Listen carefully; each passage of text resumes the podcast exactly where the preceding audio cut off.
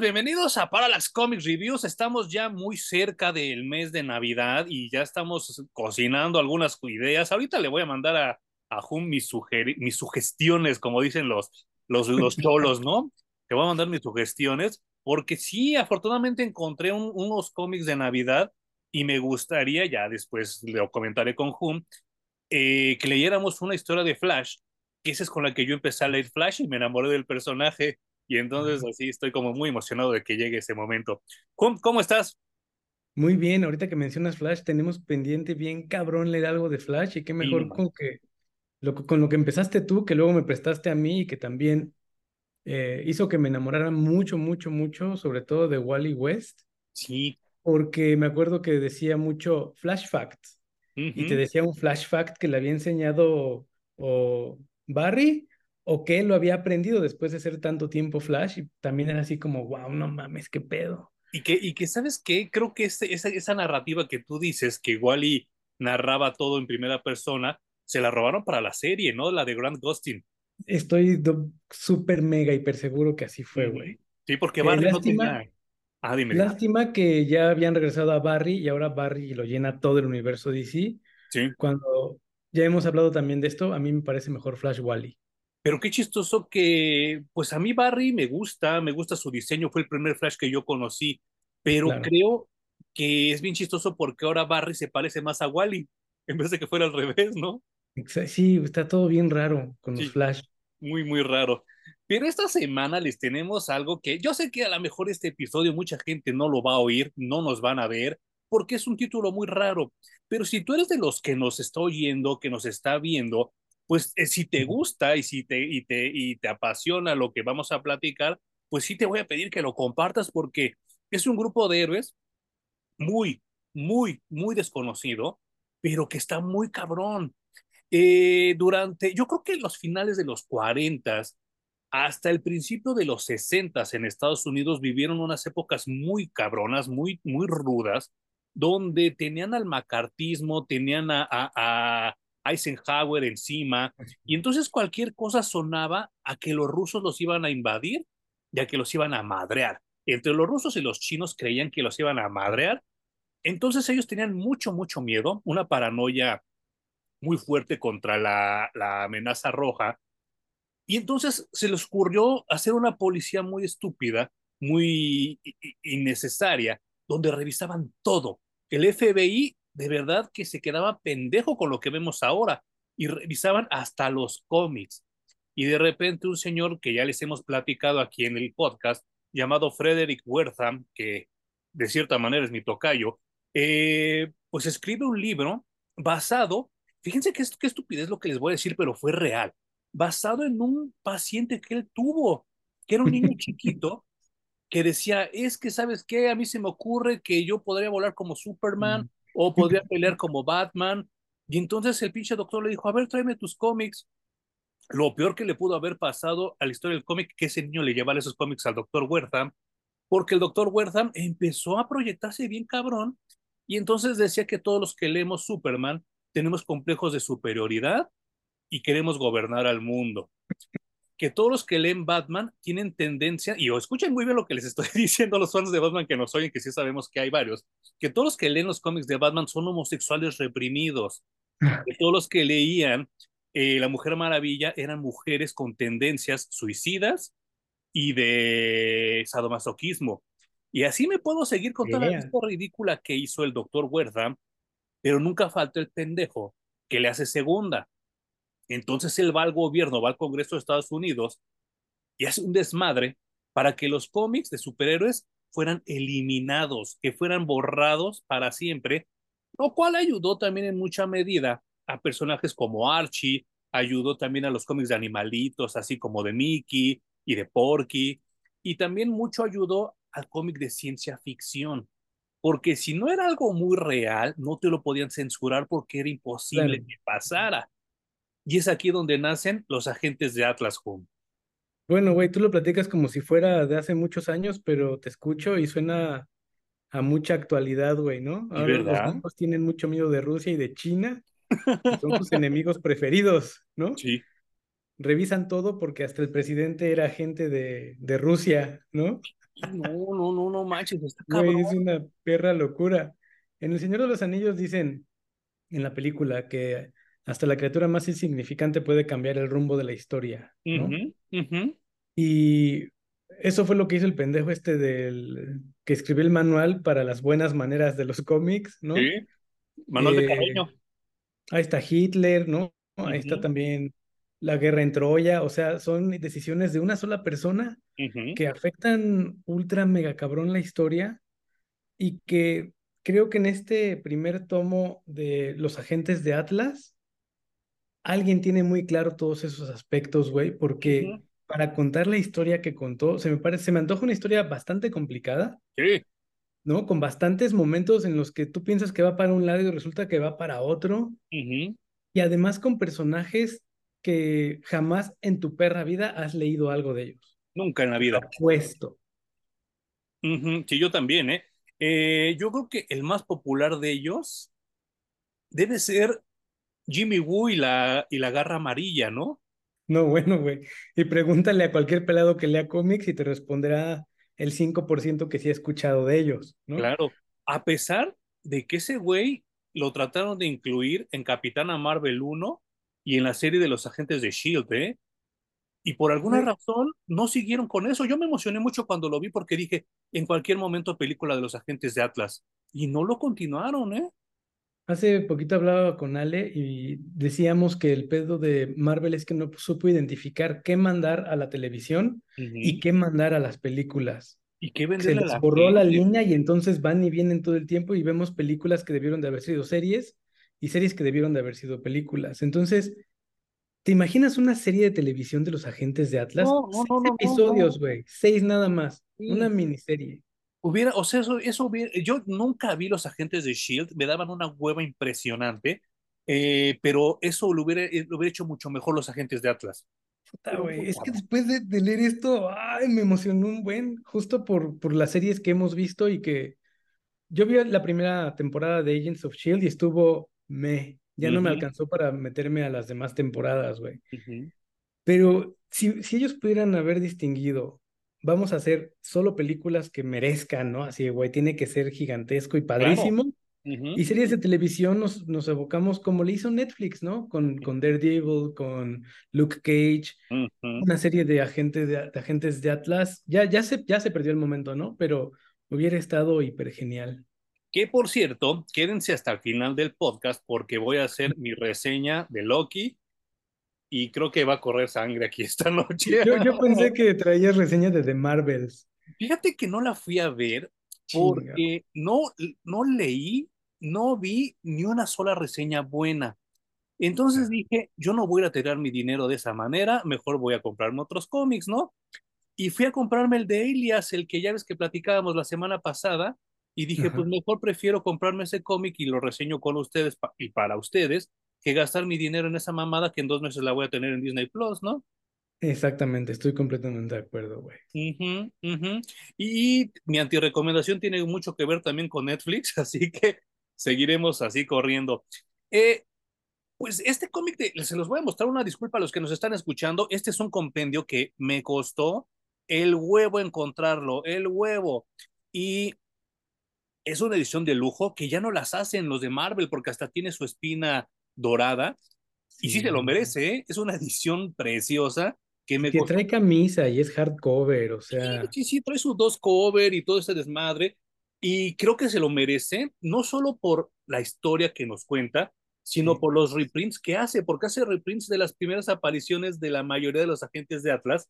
Y entonces está bien chido porque pues vemos cómo fueron los cómics de los 50. Ahorita poco a poco les estaré yo mostrando, pero pues como les comentábamos hace rato, eh, los agentes de Atlas crecen en los 50.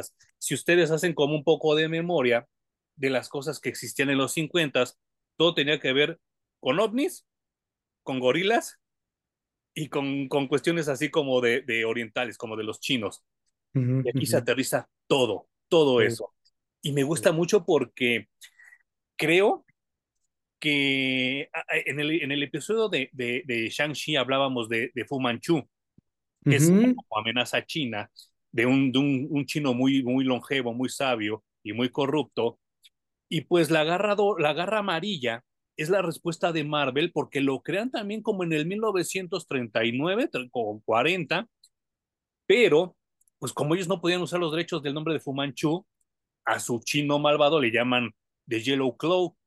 Eh, pues aquí vemos en el principio de la historia cómo Yellow Claw empieza con sus planes como manipulados, pero ese, ese estereotipo del chino con cabello largo, con su bigote así tan bien alargado y uñas largas, ¿cómo funciona tan cabrón como villano, verdad, Jun? Y no sé por qué, güey. O sea, traemos, supongo que tiene que ver mucho con los caricaturistas uh -huh. Que hicieron de ese el estereotipo del villano chino.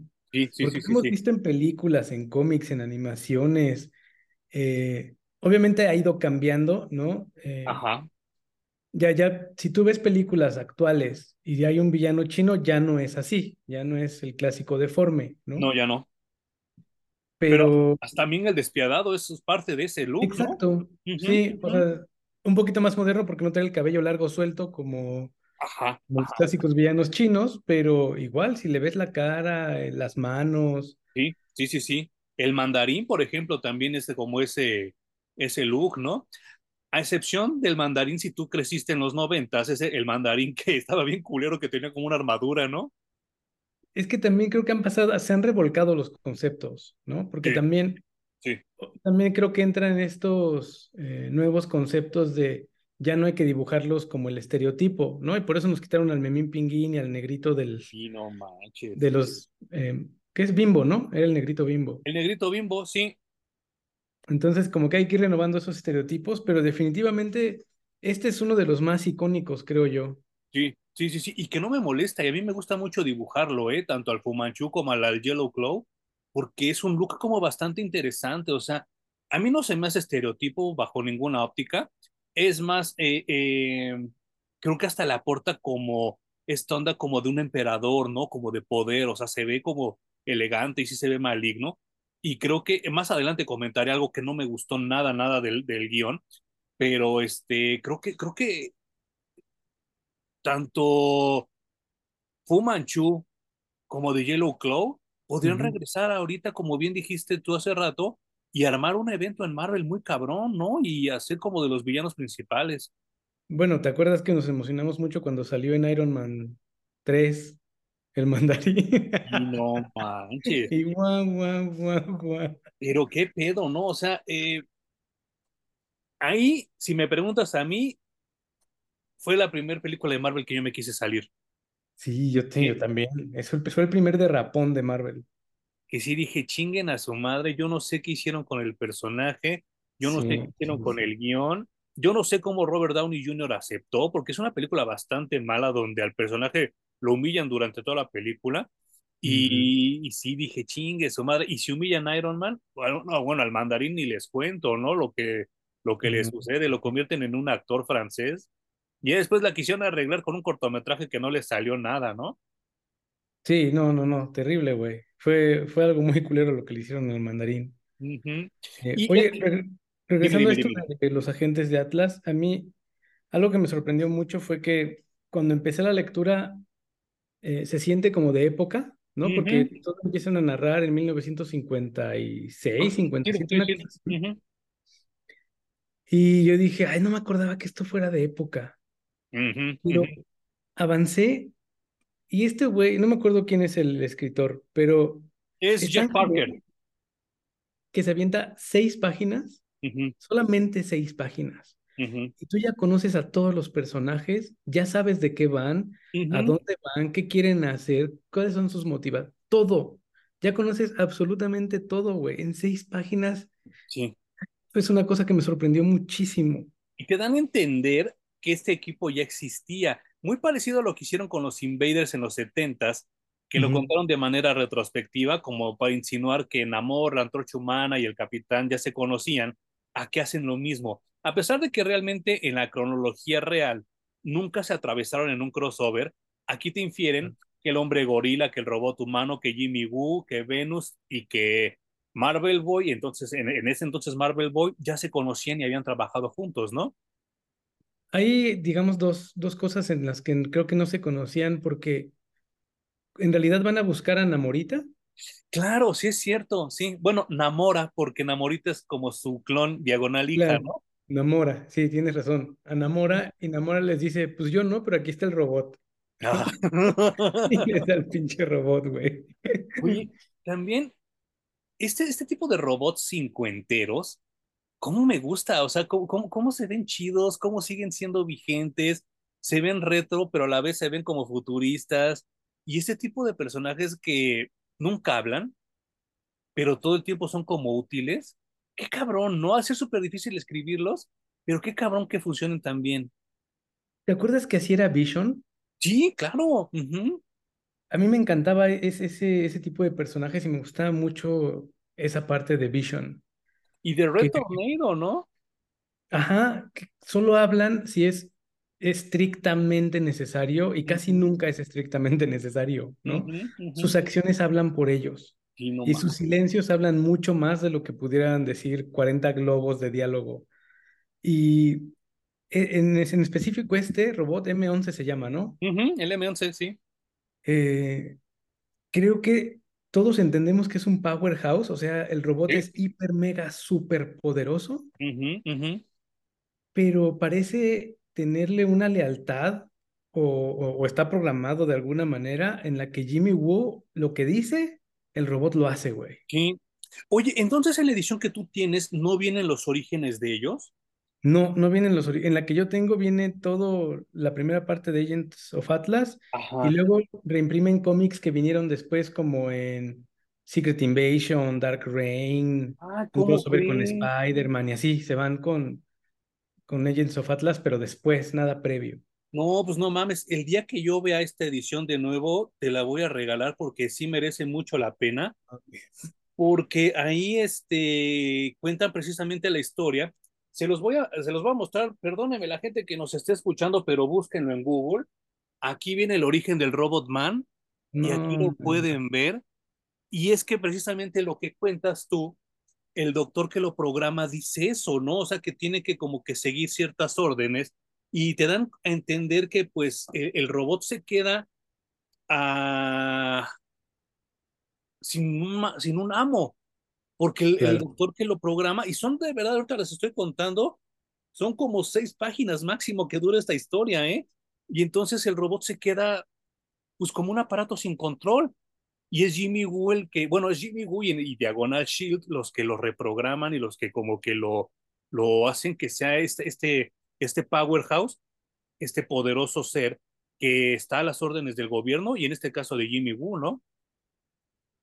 Y a mí me sorprendió mucho porque esto, igual se los vamos a contar un poco brincado, pero eh, al final cuentan que el que lo reprograma para Shield se sacrifica y le da como su aura de vida o su espíritu o qué sé yo. Y que insinúan que es el mismo doctor, ¿no?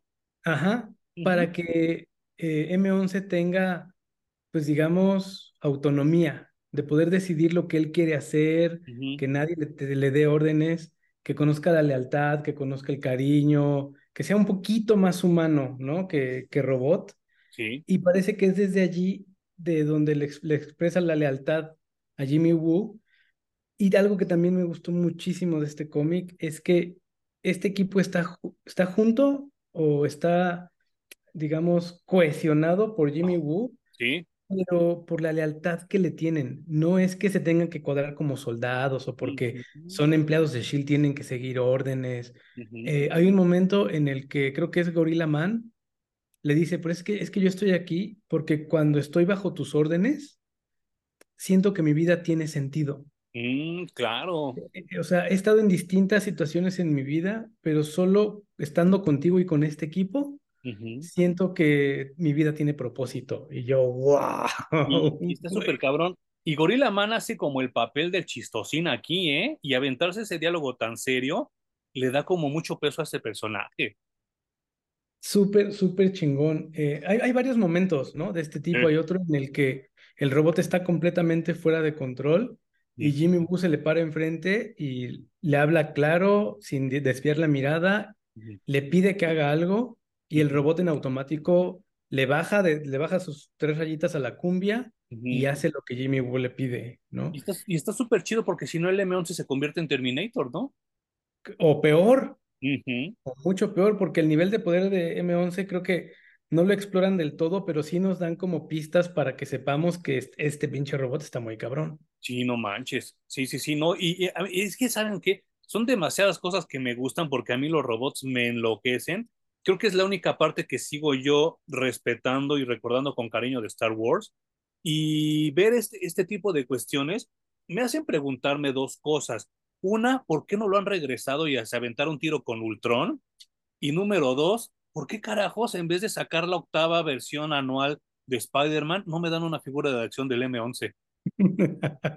o que te den una caja de Agents of Atlas. ¿no? Sí, no manches, estaría bien chido porque nos podemos ir casi que personaje por personaje. O sea, la historia empieza con que Jimmy Woo tiene que armar un equipo para ir a rescatar a Eisenhower, que lo raptaron, ¿no? Sí, sí, sí. Entonces arma su equipo con Venus, Gorilla Man, M11, eh, Marvel Boy.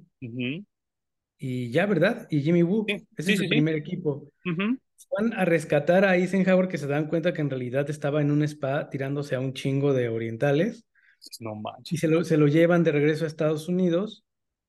Esas son las seis primeras páginas, ¿eh? De 1950 y algo, finales de los, de los 50. Y luego brincamos, digamos, al presente, le voy a poner entre comillas porque este trade paperback ya tiene sus buenos años detrás. Por lo menos 15. Y Jimmy Woo ya lleva mucho tiempo trabajando para Shield, ya se está haciendo viejo y tiene que ir a investigar algo que tiene que ver con Yellow Claw que ha estado siguiendo durante todo este tiempo, pero que entre más le escarba, más surge el nombre de Atlas y no sabe qué es. Está investigando qué es Atlas, qué es Atlas. Y nosotros obviamente estamos muy curiosos porque el cómic se llama Agents of Atlas, pero en realidad todo lo que nos han presentado estos agentes son de Shield. Atlas, ¿qué pedo? Y que sabes, tengo que hacer la salvedad, y qué bueno que lo mencionaste porque se me había pasado en el intro. Eh, cuando Marvel Comics nace, no se llamaba Marvel Comics, se llamaba Timely Comics, eh, un nombre que pues obviamente no les pegó, pero cuando pasa este desmadre del Doctor Huerta, ellos quieren hacer como un reboot y que no los relacionen con los cómics del Capitán América y de Namor del pasado. Entonces se cambian el nombre de Timely Comics a Atlas Comics. Entonces, por eso todos hacen referencia a esta época como los agentes de Atlas, porque en ese entonces Marvel Comics se llamaba Atlas Comics. Y qué bueno que me lo recordaste, Juan, porque tenía que mencionarlo. Qué bien, güey, qué bien. Pues ahí va el pinche Jimmy Woo a escarbarle y en realidad lo único que va a lograr es que cuando está a punto de descubrir qué chingados, le explota algo en la jeta y parece que se muere. Sí, no manches. Y entonces ya nos empiezan a contar desde 1950 y pico a la actualidad qué pasó con todos los personajes, en dónde estaban, qué hicieron. Y son historias súper interesantes, sobre todo la de Marvel Boy me parece bastante, bastante buena, güey.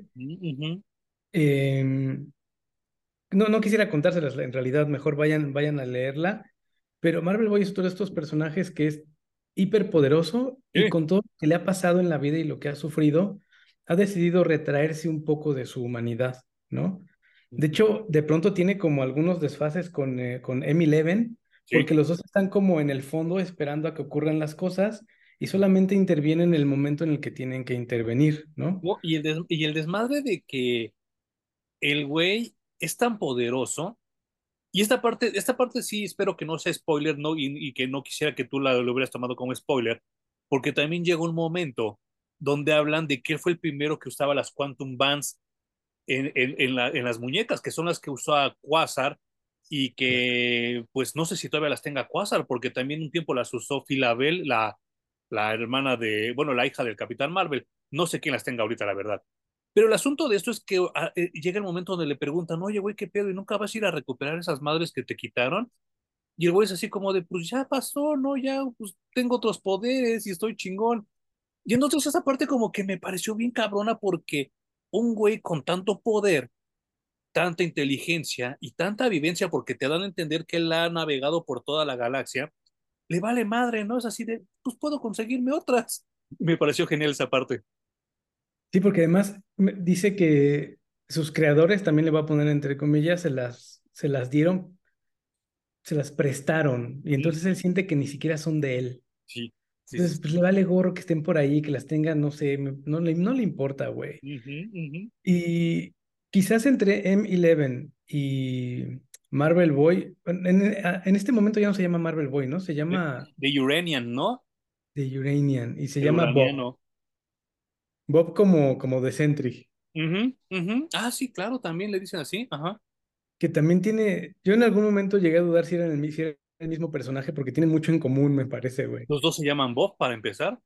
Y los dos son ultra poderosos y traumadísimos en la vida. Sí, ¿no? manches, sí, sí, sí, sí, sí. Pero, o sea, también esas primeras páginas con el equipo de 1950 y algo, se sienten muy campi, ¿no? Así como, ah, todo está chido, todo salió bien, ganaron, ganaron los buenos y el epílogo está de la felicidad, ¿no?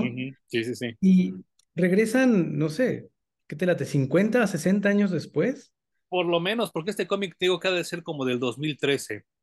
No. No, menos, digo menos, ha de ser como el 2008, 2007. Fuck, ya tiene muchos años. Y algunos quieren volver a ser el mismo equipo que fueron en 1950, güey. Y no Y ya no le salen nada bien. Le, le, intentan sacar plática al pobre de Bob. Y nomás no, güey. Eso también está bien bueno, las, las relaciones como el, el tiempo no pasa en balde. Y, sabes que también no me acuerdo en qué episodio lo hablábamos, que hay gente que comete el error de escribir cómics de equipo como si escribiera el mismo personaje cinco veces. Me pasa mucho a mí con Stranger Things, que todos los niños se portan igual, tienen la misma personalidad, tienen el mismo diálogo, tienen las mismas reacciones. Y aquí cada uno de los personajes es un personaje diferente, escrito diferente, hablan diferente y a la hora de que lo lees se siente totalmente distinto. Eh, si eres fan de Harry Potter, tápate los oídos, pero es el pedo que yo tengo con esas películas, güey. Que siguen siendo exactamente los mismos personajes, evolucionan muy poco. Muy poco. Y con todo lo que han vivido a través de las películas o los libros, eh, no quedan tan marcados una persona normal quedaría un poco tocada, o incluso por todo lo que Exacto, te vas a 180 grados de donde empezaste, ¿no? Pues yo, yo diría, pero no, parece que no. Y al menos en este cómic sí, todos están muy cambiados. Eh, algo que está bien, bien loquísimo es que Jimmy Woo, después de que le explota esto en la época actual, está en Shield y llaman a Gorilla Man como para testificar que él sigue siendo un agente de Shield. Claro. Y pues el chiste es que llega Gorilla Man, les voltea bandera Shield y sacan el cuerpo de Jimmy Woo con la ayuda de M11, de Bob, o sea, traen ahí como un plan maquiavélico.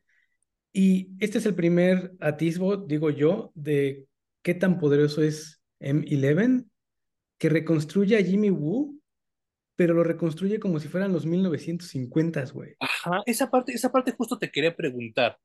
Obviamente, pues ya para cuando se publica este cómic en los 2000, Jimmy Woo debería ser una persona ya de edad avanzada, un viejito, ¿no?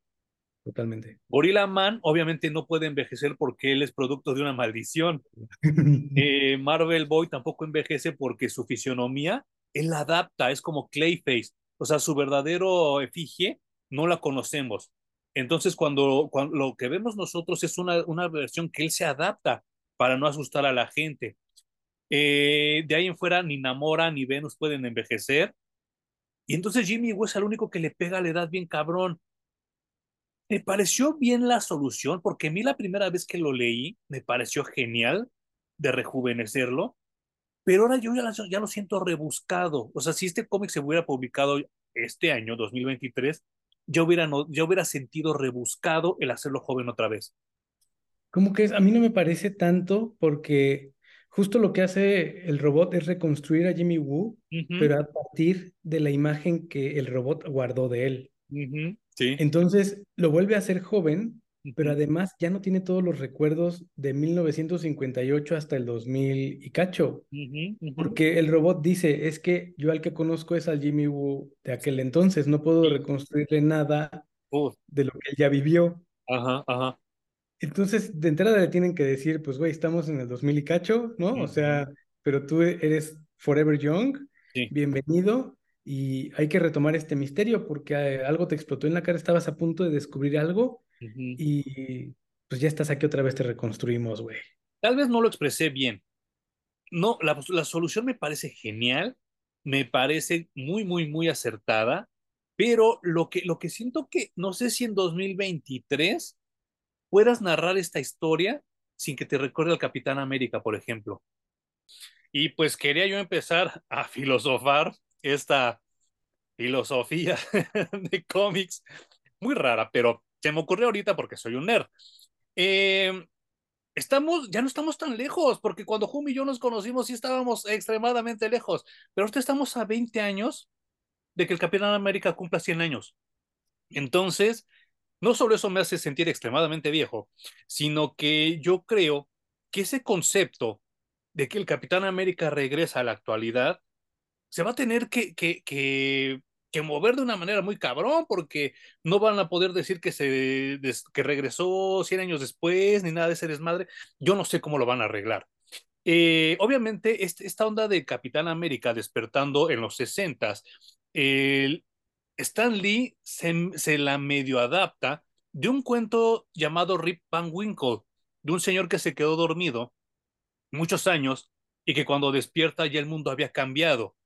Ese mismo Rip Van Winkle inspiró también a Buck Rogers, que también se queda dormido gracias a una trampa de gas y despierta tres siglos después, ¿no? Y está muy cabrón. Con Jimmy Woo pasa algo similar, a excepción de que, como bien apuntó Home, ahí le borran la memoria, pero también es como si hubiera estado en un letargo por 40, 50 años. Yo no sé qué va a pasar a partir de hoy, hoy mismo, ¿cómo le van a hacer para regresar superhéroes de hace 80 o 100 años, Juan? ¿Tú qué piensas de eso? Eh, a mí me gustó mucho lo que pasó con Jimmy Woo, porque a pesar de ser una historia, digamos, similar a la del Capitán América, uh -huh. Él no tiene empacho en nada. No. O sea, a él lo único que le tuvieron que decir es, sigues siendo agente de SHIELD uh -huh. y sigues teniendo a tu equipo un poco distinto, ¿no? Uh -huh. Pero sigues teniendo a tu mismo equipo de, de agentes de hace 50 o 60 años, ¿no? Sí. Y ya, Jimmy Woo se empieza a adaptar a lo que le va presentando la realidad. Y porque él es muy feliz siendo un agente secreto, ¿no? Sí, fíjate que aquí voy a meter otra vez mi visión humanista de las cosas. Uh -huh. eh, me acuerdo que vi un video de una señora, me llamó la atención porque era afroamericana y parecía que la entrevistaban como en los setentas, ¿no? Ok. Ni siquiera me acuerdo quién era. Y al que la está entrevistando le dice, yo no cambiaría la, la educación que me dio mi madre a mí uh -huh. para con mis hijos. Dice, yo no importa en dónde esté, cuándo esté o cómo esté, uh -huh. siempre voy a estar bien, uh -huh. siempre, ¿no? Y le pregunta, pero ¿cómo? ¿Cómo puedes lograr estar bien si, no sé, te despiertas mil años en el futuro, si estás en otro planeta, no sé, ¿no? Cualquier situación. Y ella le dice, es que a mí mi madre me educó a mirar hacia adentro. Entonces no importan los, los factores exteriores, yo siempre me pregunto, ¿estás bien con esto? ¿Quieres hacerlo? ¿No quieres hacerlo? O sea, siempre se pregunta a sí misma. Sí. Y entonces dice que a partir de allí no importa lo que se le presente, ni el momento ni el lugar. Ajá. Ella está bien. Sí, no manches. Dije, wow, qué genialidad. O sea, no dependes de, eh, ay, lo que tenía, lo que ahora está pasando, lo que fue mejor antes o va a ser mejor después. No, güey, te dedicas a vivir en tu momento y en tu lugar y eso es más que suficiente y es lo que hace el personaje de Jimmy Woo. Totalmente de acuerdo contigo, ¿eh? O sea, eh, yo noté mucha diferencia y está chido porque hacen, valga la redundancia, diferencia con personajes como Tom Tom Dugan o como, como el mismo Nick Fury, que todo el tiempo están tensos y todo el tiempo están encabronados. En cambio, Jimmy Woo es así de, güey, no, pues ahorita vemos cómo lo resolvemos, no hay pedo que también sí. se adapta mucho a su filosofía oriental, porque te dan a entender que pues él es chino, ¿no? Fíjate que eso también creo que no han rescatado nunca de personajes de India. Uh -huh, uh -huh. Eh, si hay un país que yo creo que está mucho más familiarizado con vivir el presente y que no importe lo que te está pasando, uh -huh. es la gente que ha vivido y crecido en India. Claro. Y hemos visto estos intentos de traer personajes incluso al mundo de los superhéroes, uh -huh. y que no reflejan esa personalidad para nada. Lo que hacen, y creo que también es un poco desperdiciado, es que utilizan personajes chinos, indios, vietnamitas, lo que sea, uh -huh. pero que ya están hechos a la familia americana. Y entonces lo que quieren es encajar. Sí, sí, sí, sí. Y entonces ya son transformados a, la usanza de Estados Unidos y creo que ahí pierden un poquito el sabor, ¿no? En cambio, creo que Jimmy Woo sí se le nota esa personalidad oriental. Sí, y sabes que yo creo que el único personaje hindú que describe lo que acabas de platicar es Dalsim de Street Fighter. Y güey, o sea, de Dalsim conocemos absolutamente nada, ¿no? Nada. y, y, vaya, eh, la historia va avanzando.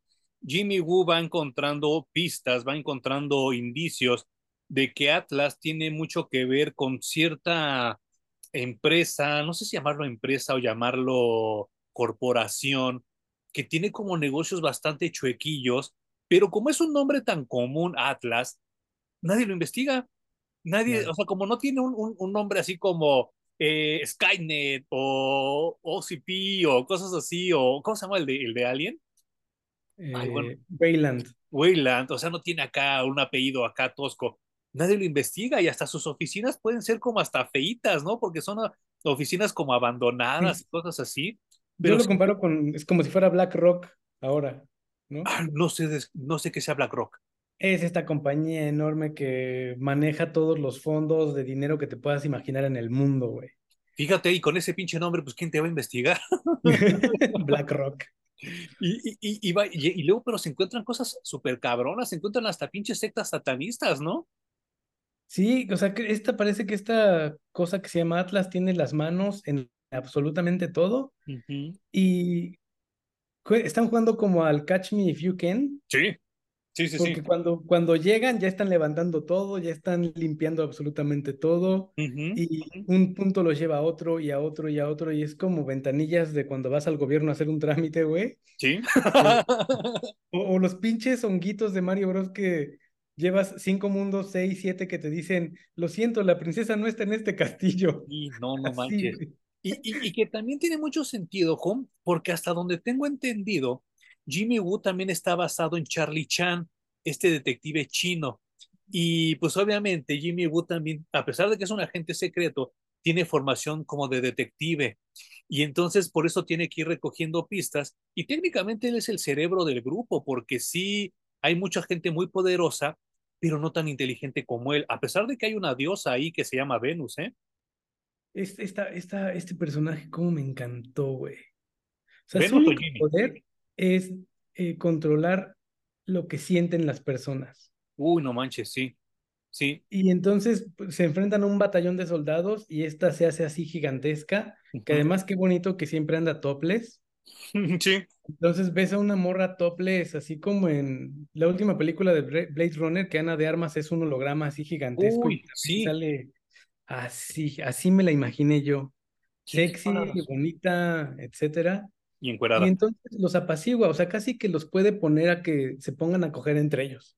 Porque es Venus, la diosa del amor, la que realmente, la que llega, o sea, estamos tan acostumbrados a hablar de Venus con cosas como erotizadas, como que con cosas este, romantizadas o de San Valentín, que se nos olvida que fue una diosa mitológica. Y a mí este cómic fue lo que me recordó.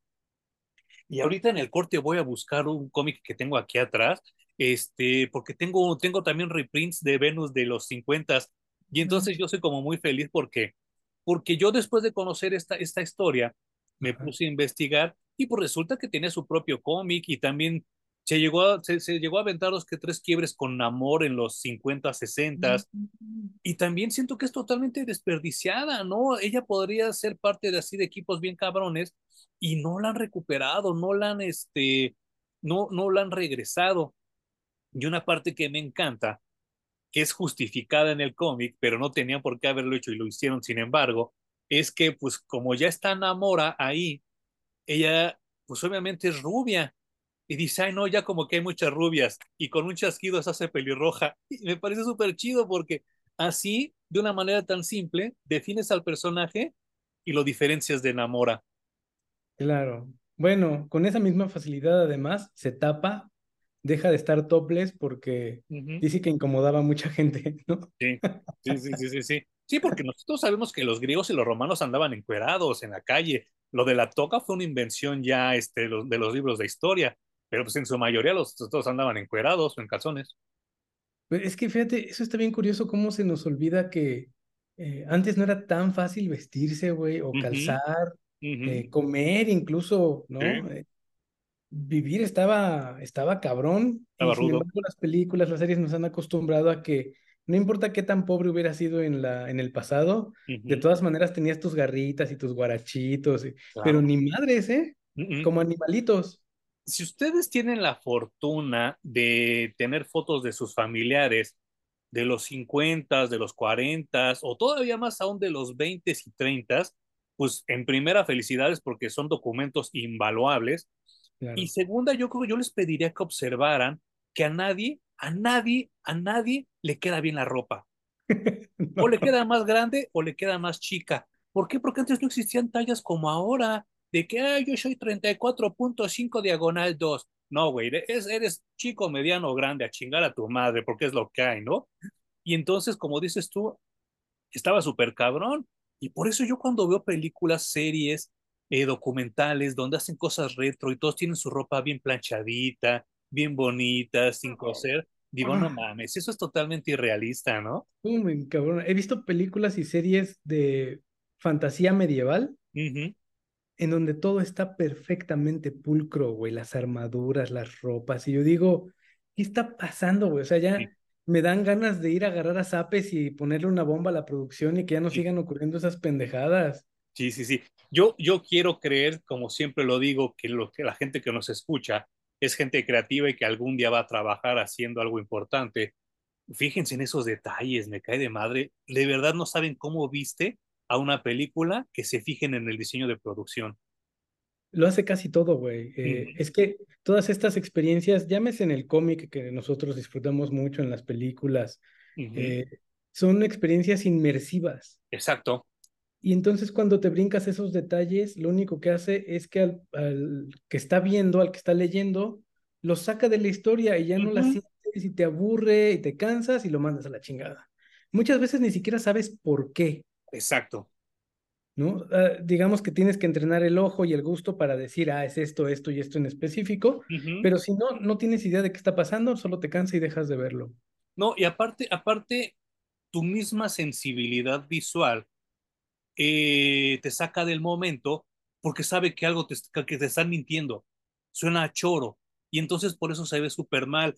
Ahora estamos plagados, y de verdad uso la palabra plagados, de películas de los ochentas, regreso a Stranger Things con series de los ochentas, donde nadie parece de los ochentas, nadie se peina como en los ochentas, nadie se viste como en los ochentas, todos traen cortes de cabello modernos, todos traen ropa eh, súper moderna, y la verdad es que no fue así. Si ustedes ven las películas de Alfonso Sayas, de Rafael Inclán, de La Pelangocha, así es como se vestía la gente en los ochentas aquí en México. O sea, no tienen por qué andar inventando ni, ni looks, ni peinados, ni nada.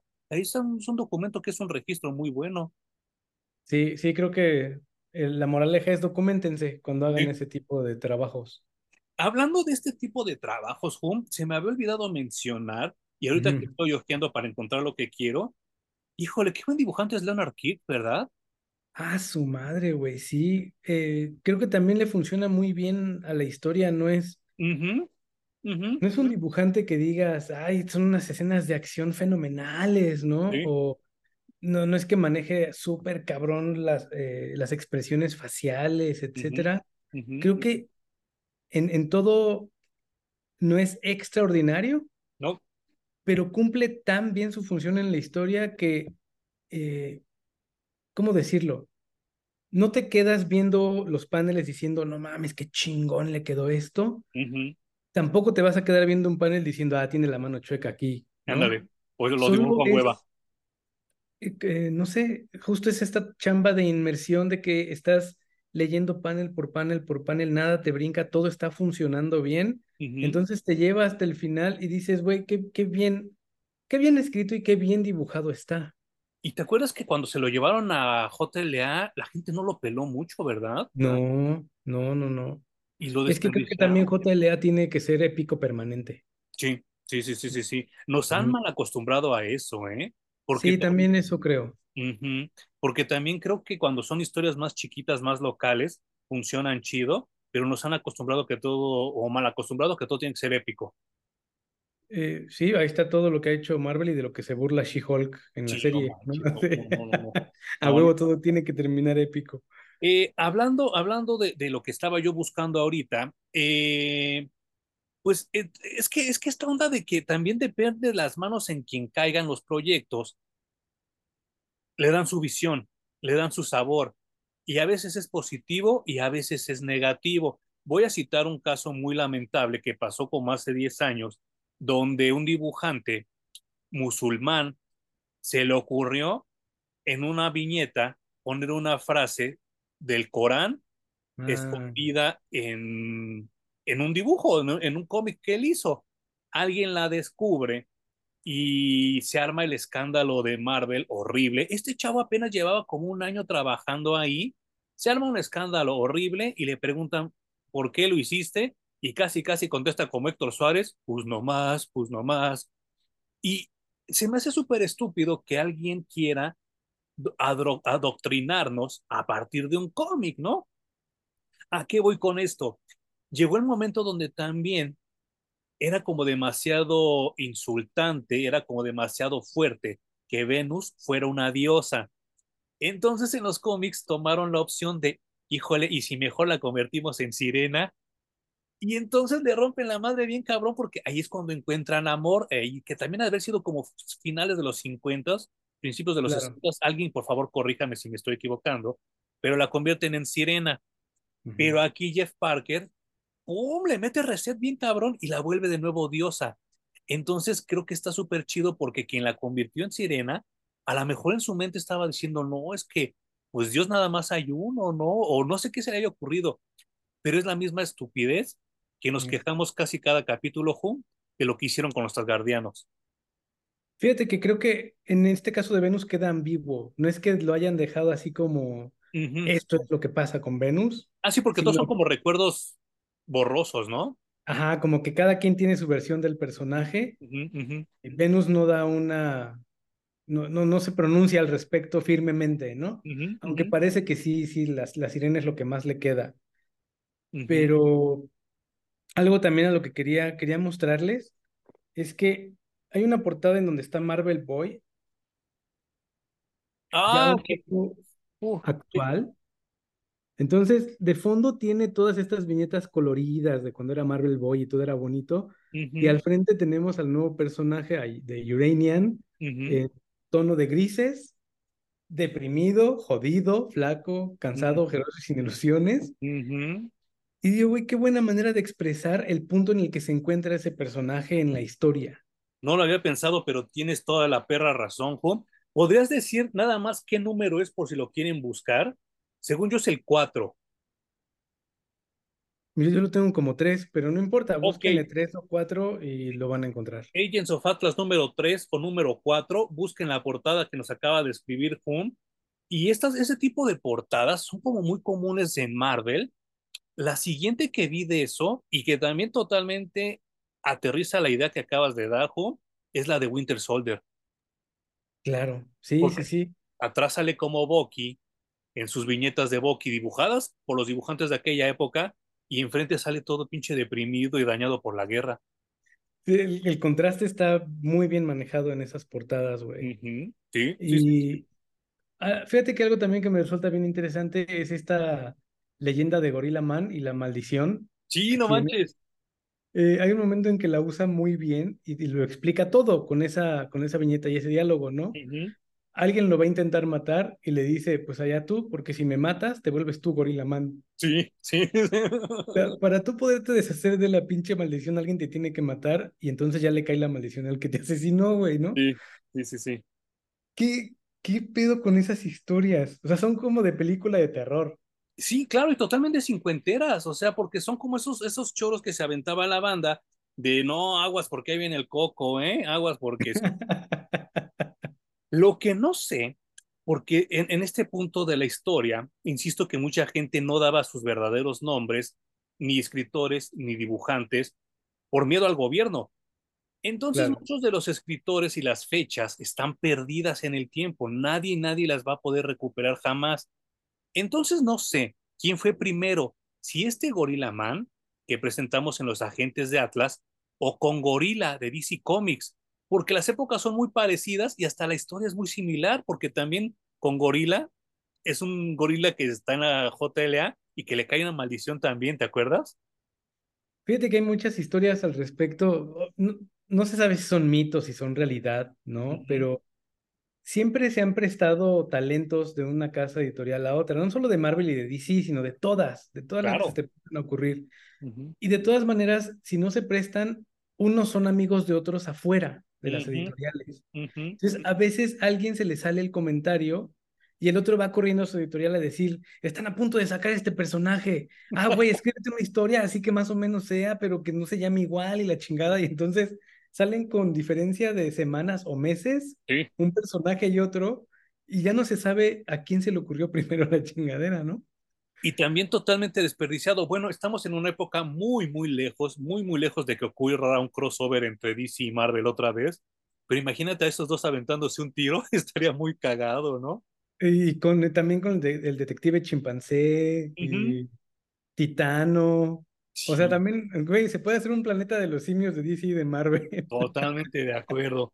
Y, y, vaya, eh, la historia va, va avanzando. Y como bien lo apuntó hace rato Hum, mientras va avanzando, te van contando poco a poco el origen de todos los agentes de Atlas, lo cual no se siente ni forzado, ni que te están apresurando, ni se siente así como, como los flashbacks que ahora están como muy en boga, como en Mandalorian, que qué que, que, hueva, no es cierto, el, el, libro de Boba Fett, que qué hueva de serie.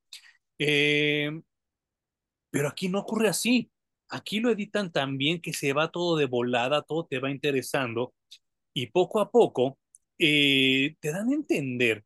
Y esta parte es donde yo ya empiezo como a torcer el rabo, dirían los abuelitos porque ya se encuentran con que The Yellow Claw era una traducción errónea del chino mandarín al inglés y entonces no era de Yellow Claw, la garra amarilla, era de Golden Claw, la garra dorada. Eso me pareció una mamada. Sí, y un poco sin sentido, ¿no? También. Muy woke también, ¿no? Puede ser, puede ser porque los amarillos era, tenían una connotación de el enemigo al que hay que matar. Y no me pareció nada bien eso. Obviamente el enfrentamiento entre Jimmy Woo y la garra amarilla, porque yo la voy a seguir llamando la garra amarilla, es físico, pero también intelectual, ¿no? Porque también le reta el cerebro a Jimmy Woo, la Yellow Claw. Eso también está muy bien. Eh, creo que está muy poquito explorado en el cómic, pero sí efectivamente también es una guerra de intelectos, de a ver quién puede ir un paso más adelante del otro, ¿no? Y parece que se van correteando todo el tiempo. Eh, algo que también me gusta, justo en este momento que tú estás comentando, es que de pronto aparece un dragón, ¿no? Completamente oriental el asunto. Sí, no manches. Y junto con este dragón viene la leyenda esta de que todos somos hijos de Genghis Khan. Porque analizando el, esto es real, ¿no? Analizando el pool genético del mundo entero. O sea, es algo así como que el 80% somos hijos de Genghis Khan. Por, por, por el genoma de los mongoles, ¿no? Exactamente. Eso está de locura, güey. Y, y, sabes qué, eh, pues obviamente la historia la escribe quien gana o quien queda vivo, ¿no? Claro. Si tú le preguntas a alguien de Japón, de Vietnam o hasta de China, Genghis Khan era un terrorista, era un, este, un bárbaro, era, era un asesino. Pero si le preguntas a los mongoles, era un héroe. Entonces está bien cabrón aterrizar a un personaje. Y me voy a robar un comentario que siempre dice Hum, porque creo que es la definición más correcta. Pues ni son ni buenos ni malos, al final solo eran humanos.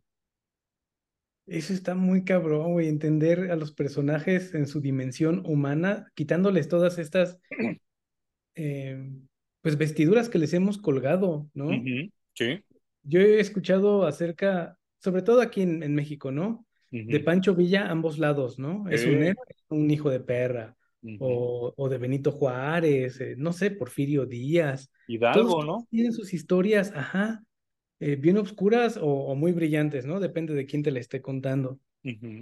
Y creo que es algo que está ocurriendo también ahora en, en los cómics y en, en todos los medios que disfrutamos de entretenimiento, ¿no? Que ya no, ya no hay villanos y o malos y buenos, así como blanco y negro. Sí. Ahora, no sé si entendí mal, no sé si ahora que lo volví a leer le encontré otras connotaciones, pero este dragón chino que sale, que lo está, está bajo el comando, bajo las órdenes de Plan Fu, que es el verdadero nombre de, de, de la garra amarilla, te dan a entender que es como pariente de Fin Fan Fu. Ah, yo no, no lo entendía así, fíjate. Pero. Porque ya ves de qué hablan de que no es... en el universo Marvel. Sí, ya ves que te hablan de que no es el único dragón, que como que hay más por ahí rondando la tierra y cosas así. Y entonces yo lo primero que me vino a la mente fue el dragón Fin Fan Fun. Dije, ah, no manches, estaría chido también, ¿no? Que se enfrentaran a él, porque ya ves que lo intentaron sacar en, en Shang-Chi y le salió bien culero, ¿no? En la película. Ay, no, qué terrible, güey. Y para mí era un momento glorioso ese, o sea, ver un dragón en el universo Marvel para mí era ver a Fing Fang Fum, que es un kaiju así gigantesco. Sí. Eh, siempre me ha rebasado que sea enemigo de Iron Man. Es como, ¿qué? No, no hace sentido esto, güey. Pero está bien cabrón porque, ay, sí, esa fue culpa de Stan Lee, porque Fing Fang Fum lo inventaron antes que Iron Man.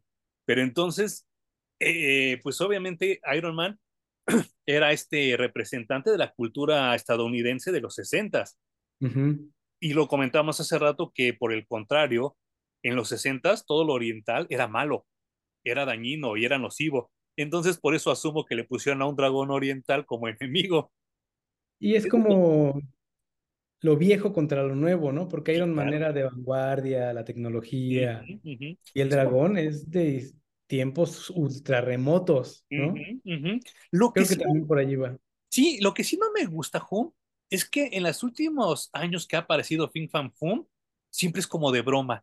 O sea, ya no es como amenazante, siempre es como que el chistín y el dragón que se tropieza y hasta se burlan de sus calzones. Y digo, chale, no manches, qué pinche desperdicio, porque sería como tener tu propio Godzilla, ¿no? En Marvel. Pues justo este dragón que sale en The Agents of Atlas, me parece, el güey es imponente y el dragón sabe lo que es, se asume como tal y camina como si nada en esta perra tierra lo pudiera dañar.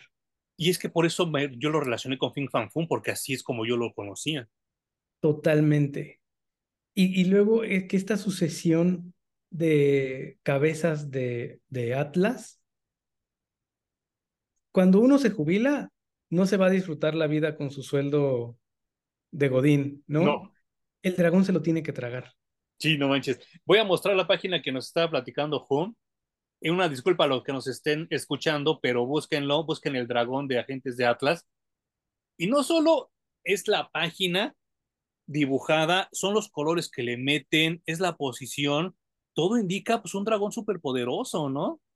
Hay un momento en el que Namora, no, Namora no es un personaje pedor, pedorro de Marvel. No, no, no, no. También es súper, súper cabrona, es muy poderosa. Y hay un momento en el que dice, no se preocupen, yo me encargo del dragón. Y el dragón le dice, tranquila, yo soy mm. un dragón y nadie se encarga de mí. no manches, no, no. Y lo chido, y lo chido que enamora también, al igual que Supergirl, es muy diferente a su primo, ¿no? Ella es como más inteligente, como más centrada, y Namor, pues todos sabemos que pues todo el tiempo lo gobiernan sus emociones. Súper, súper más centrada, güey. O sea, ella sí funciona en un equipo, Namor ni de chiste, güey. sí. Eh, algo que me resulta también súper cagado es que durante el 60%, 70% de, del cómic, hay chistes como Marvel Boy hace un viaje y obtiene sus poderes en Urano, en inglés es Uranus. Claro cada vez que se menciona esa palabra, el pinche Gorilla Man suelta una risita. Sí, no manches. y a pesar de que ya lo vemos venir y los personajes lo ven venir, es así de, no te vayas a reír, por favor, y dicen la palabra y el otro güey se mea de la risa, ¿no? pero, pero es que, ¿sabes qué? Eso es lo que, lo que hablábamos hace rato. El timing comédico es muy importante. Porque si se hubiera reído Jimmy Woo, si se hubiera reído enamora o si se hubiera reído Venus, no hubiera quedado el chiste. No, para nada. Pero como se ríe Gorilla Man y eres el que está cargando el calor, queda perfecto. Y sí, me, encantó, me encantó. Y eso es simplemente el tener a tus personajes definidos desde el primer script. No de que se te fueron ocurriendo en el camino, sino tenerlos definidos desde el principio. Y está muy cabrón ese desmadre. Además de que eh, tenemos un, un, humano básicamente en, en el equipo, que es el que comanda absolutamente todo. Hay una diosa que es completamente etérea y preciosa y divina. Está el Gorilla Man, que pues, yo creo que es como el Pat Dugan del equipo. Sí. Eh, está el robot, que no tiene nada de humano. Y luego está el pinche Marvel Boy, que después de su tiempo en Urano ya no es humano, mantiene una forma humana como para poder interactuar, pero hay un momento en el que se están alimentando y cuando se va a comer su plato, se le desfigura completamente la cara, le sale un apéndice de la boca como si fuera una lengua hinchada de varios centímetros de largo. Y como que envuelve la comida y la succiona. Es así ¿qué, qué, está pasando? Son personajes que no tienen absolutamente nada que ver uno con el otro. No. Pero que el cabrón que los escribe los hace funcionar de una manera como como en la JSA, ¿no? Lo hace Geoff Jones en su momento.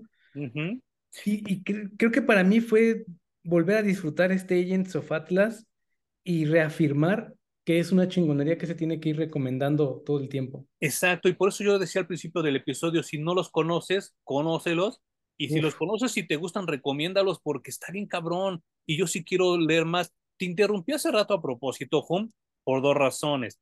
La primera es que casi casi cuentas el final y no sé si sea conveniente para que los demás lo descubran. Y dos, porque este, porque sí, no, no es solo un cambio de estafeta, sino un llegué a mi meta después de tantos años por parte de Jimmy Woo. Y por eso no me gustaría spoilearlo. Claro.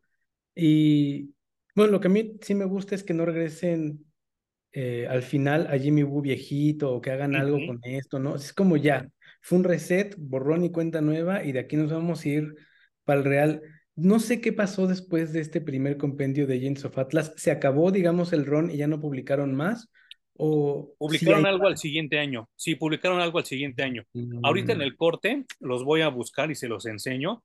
Eh, pero el problema es que ya no pegó igual. Estamos hablando de la época donde ocurrió Civil War, Secret Invasion y, todo, ese tipo de cosas que pues te absorbieron la mente bien cabrón y competir con eso estaba muy fuerte. Ahora, eh, pierden su sabor cincuentero y de nuevo por meter esta onda woke que empezaba en ese entonces, como por el 2010, pues metieron a un negro en el equipo, que es 3D Man. Y después de eso, pues te dieron a entender que 3D Man era como el abuelo de un personaje que también me parecía muy chafita de los Avengers llamado Triatlón, ¿te acuerdas de él? sí, güey. Súper olvidable el personaje. Sí, no, y entonces pues creo que ahí fue donde empezó como el derrapón, donde pues ya no los pudimos levantar. Y como bien lo dijiste en el episodio pasado, regresan esporádicamente, pero nada les pega, o sea, nada como que recupera lo que tuvo esta, esta gran, gran, gran serie. Y, y sí me duele, pero yo te quería preguntar, ya como que para empezar a englobar el tema, si alguno de ellos o la mayoría se fueran a, los Avengers, ¿funcionarían igual? No, no, no, no, para nada. O sea, también creo que hay equipos que deben de mantenerse en su liga o en su dimensión. No, no deberían de brincar eh, personajes, por ejemplo, de X-Men, Agents of Atlas o de Agents of Atlas a los Guardianes de la Galaxia. y de o sea, sabes, creo que cada quien debe estar en, en donde le corresponde. Y Agents of Atlas, me, eh, leí una de estas historias en las que tiene un quiebre con Spider-Man. Tienen que colaborar con él un poquito más a huevo que de ganas. Sí. Pero al final, como los hombres de negro le borran la memoria a Peter Parker para que no se acuerde de que existen. Ahí es cuando le meten un pinche coscorrón al Spider-Man, el Gorilla Man. Sí, sí, exactamente. Por decir pendejadas, ¿no? Se sale el güey y le mete un coscorrón. Es que como dices, ese personaje del Gorilla Man es el comic relief, pero que bien manejado lo disfrutas un montón, güey. Sí, sí, te hace reír. Sí, sí, sí. Y no es pesado como llega a ser a veces Rocket Raccoon. o Hawkeye. Sí, sí, culero, además. Y, y, y, y, es que te lo preguntaba porque a lo mejor es que eh, estamos bien en una época tan rara donde ahora ya Ghost Rider y Blade son parte de los Avengers. Y entonces dices, güey, pues no mames, ¿qué tiene que ver una cosa con la otra, no? Pero no tienen que brincar que por eso eh, hay conceptos que agarran un ratito de moda y luego desaparecen como eh, los de la costa este, los Dark Avengers, los... Ahorita no me acuerdo, pero ha, habido varios los, eh, para Avengers. Los Savage Avengers, güey, con Conan. Los Savage Avengers, güey. Que dices, no, güey, o sea, son personajes que no pertenecen claramente, por eso les dan un prefijo completamente fuera de lugar, y que es un ratito y luego ya no se pueden quedar allí. Sí, sí, sí, sí, sí, sí. Sin embargo, sí me gustaría ver aventarse un tiro con ellos chido.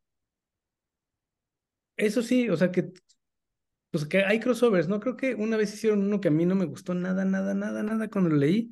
Y lo anunciaban así como lo más cabrón, Avengers contra X-Men, ¿te acuerdas? Sí. no manches, y larguísimo aparte. Largo como la chingada y estuvo de ultra hueva. Súper hueva, súper hueva. Yo también creía que iba a ser muy bueno. Y así como llegó, lo completé, lo vendí. Bien hecho. Sí, no, no manches. Eh, ¿Quisieras comentar algo para terminar este, este, esta lectura, Juan? Eh, pues siempre extrañé a Venus cuando era topless, aunque obviamente la, cubrían, ¿no? Porque no se puede poner en, los cómics así, tal cual. Sí. Pero creo que era un detalle muy, muy bonito del personaje que además le abonaba a su personalidad. Y quizá no se lo debieron de haber corregido. Eh, otra cosa es que yo no me resultaba enamorado un personaje muy interesante, pero cuando lo leí en Agents of Atlas, dije, qué personajazo, güey. De hecho, creo que me gusta un poquito más que Namor. Y sabes qué? Llegó el momento donde Namora pegó tanto gracias a Agents of Atlas que ya nadie se acuerda de Namorita, de su hija. Fíjate. porque también en el cómic te dan a entender eso, ¿no? Que uno de sus dolores más grandes fue haber perdido a su hija. Sí. Y, está bien cabrón porque Namorita realmente no era su hija, era como un clon. Eso ya después lo explica John Byrne en Namor. Pero de todas formas ella siente como esa pérdida y esa como soledad. Y pues te dan a entender que a Namor le valió madre, ¿no? O sea, fue así de que, ah, pues chido, ya se murió tu sobrina, digo, mi sobrina, a la verga, ¿no?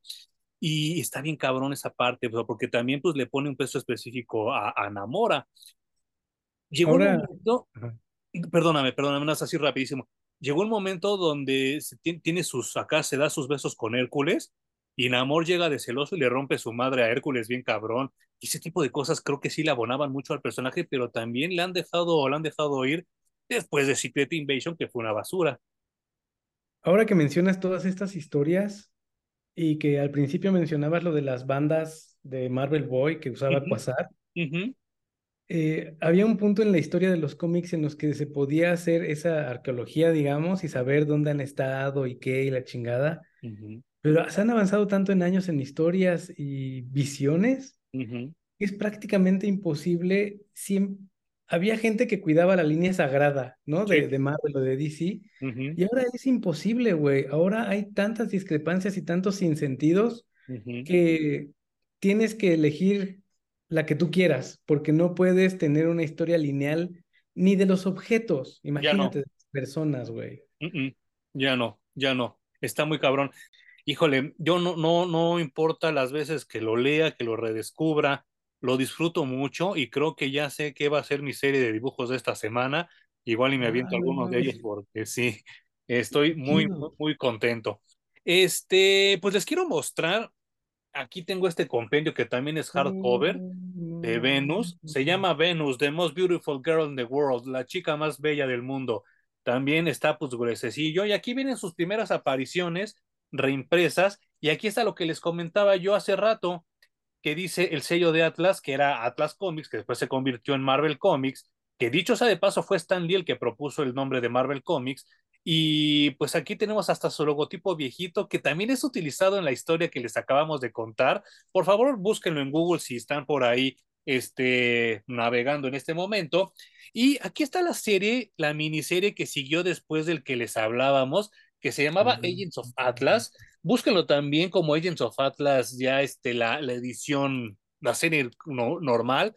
La portada es muy bonita, pero tiene el problema de que fue durante el evento de Dark Reign, que fue una mega pendejada donde quisieron hacer a, a Norman Osborn un nuevo Lex Luthor, un Lex Luthor de Marvel, y le salió súper culero, ¿no, Home? Horrible, güey. Yo no sé qué pasa con Marvel. En eso sí DC es superior, pero por mucho, güey, en los eventos. Sí. Eh, yo no, o sea, si no es Guerras Secretas, dime tú algún evento de Marvel que hayas dicho, no mames, qué rifado estuvo. Bueno, Onslaught. Es lo que decir, Onslaught y Heroes Reborn, ¿eh? De ahí en fuera sí está bien culero todo. y después de Dark Reign, cayó este, este, otro, este otro título donde fue, pues otro como le llaman ahora el soft reboot. Eh, aquí les voy a mostrar, esto también es medio spoiler si nos están viendo, pero no les voy a contar si nos están oyendo, pero es el 11 donde ya hablaba del terror de la, de la garra Jade, que ya es otro tipo de enemigo que se enfrenta a Jimmy Woo, y aquí le hicieron otro reboot que, insisto, ahora le llaman soft reboot, que es también en la era heroica de Heroic Age, que también fue otro evento lamentable de Marvel, que yo de verdad no sé por qué se esfuerzan tanto en hacer eventos cada tres meses si les quedan así de culeros. Debería de haber uno al año, uno cada dos años, porque para sacar este tipo de mamadas, no, la verdad, yo no la soporto. Eh, el dibujante es Terry Dodson, que lo mismo o dibuja muy cabrón o dibuja bien culero. Esta creo que es de sus puertadas muy culeras, ¿no, Home? Sí, eh, fíjate que ya tal vez la maldición es que les toca que sacan su miniserie durante un evento pedorro de Marvel y entonces ya no pega para nada. Pero se me hace muy raro, güey. Creo que es, es un gran, gran equipo. Sí, que también mucho tiene que ver, esto ya es a, nivel de chisme, ¿no? Eh, tiene mucho que ver que este proyecto fue acobijado, fue impulsado por Joe Quesada. Entonces, cuando se va Joe Quesada y entra el otro puto que siempre se me olvida el nombre, que era editor de los X-Men, le deja de poner empeño. Y ya ves que también cancelan Marvel Knights y cancelan un buen de cosas que Joe Quesada hizo. Y dicen que es porque no se llevaban muy bien. No, me, no se me suena tan descabellado, pero ahorita que ya tenemos otro editor en Marvel, pues ojalá y que los recuperara, ¿no? No sé qué va a pasar en los cómics, güey. Todo está muy raro ahorita. Híjole, sí, y ahorita iremos a eso. Eh, tengo noticias que solo nos importan a ti y a mí. La primera es que este, este señor, que yo ya no sé si sea amigo o enemigo, no sé si sea operación o destrucción, llamado James Gunn, ya nos dijo que por fin tenemos a Nicholas Holt como Lex Luthor, lo cual no sé si sea bueno o sea malo, pero sí es algo muy diferente. Nicholas Holt, para los que a ustedes no les suene el nombre, es Rainfield en la película de Rainfield que salió este año con Nicolas Cage y es Bestia en las películas de los X-Men, pero las nuevas, las de las que First Class. Las de First Class. Eh, yo lo recordaba más por las de Bestia, que ahí tenía cara de buena gente. Es más, todavía en, en Rainfield tiene cara de buena gente. Pero lo vieron otras fotos con cara de enojado y se me hace que sí puede ser buen Lex Luthor, ¿no? Eh, pues sí, yo también creo que tiene posibilidades. No estoy muy emocionado con la película de Superman de James Gunn, honestamente, güey. Yo tampoco. Eh, obviamente va a ser su, su prueba de fuego, ¿no? O sea, él está agarrando esa película como bandera y como esté esa película, depende todo el futuro de su visión del mundo cinemático de DC. Y probablemente del cine de superhéroes, Jum. Es muy probable que sí. Y la verdad es que no sé si son pantalones o necedad. Eh, aventarse todo un, un, plan para reinventar el universo DC en el cine, mientras estamos viviendo el cansancio, la caída y todos los fiascos en cartelera del cine de superhéroes. Ahora, eh, James Gunn nos dice que la película va a estar basada en Superman for All Seasons, que ojalá que también la leamos pronto, eh, Superman All Star, que no me parece tan buena como todos creen, y whatever, eh, What's so funny about True Justice and the American Way, que esa sí se me hace una muy buena historia. Pero lo que les estoy describiendo ahorita es como, como si yo les dijera, Oye, te voy a preparar de comer. Ay, Manuel, ¿qué vas a preparar de comer? Mira, va a ser un espagueti, pero le voy a poner suadero. Y encima del suadero le voy a poner una gelatina verde. Eso es lo que nos está dando James Gunn, ¿eh? Son tres historias que no se parecen nada entre ellas y no tienen Mm. ningún hilo conductor. No, para nada. O sea, creo que incluso este, a mí el Superman moderno me parece muy bien definido por esta historia de What's So Funny About Truth, Justice and the American Way. Y que creo que si haces una película de esas se sostiene solita. Sí. ¿eh? No solo eso, eh, nos dio personajes ultra chingones que luego resultaron en, en Justice League Elite Sí. y ya, es- o sea, de ahí nos fuimos. Manchester Black sigue saliendo, ¿no? ¿Y En la sabes, continuidad de DC Comics. sabes qué está bien cabrón, Hum? Que todo empezó con una parodia de The Authority Claro. y terminó barriendo Authority bien cabrón.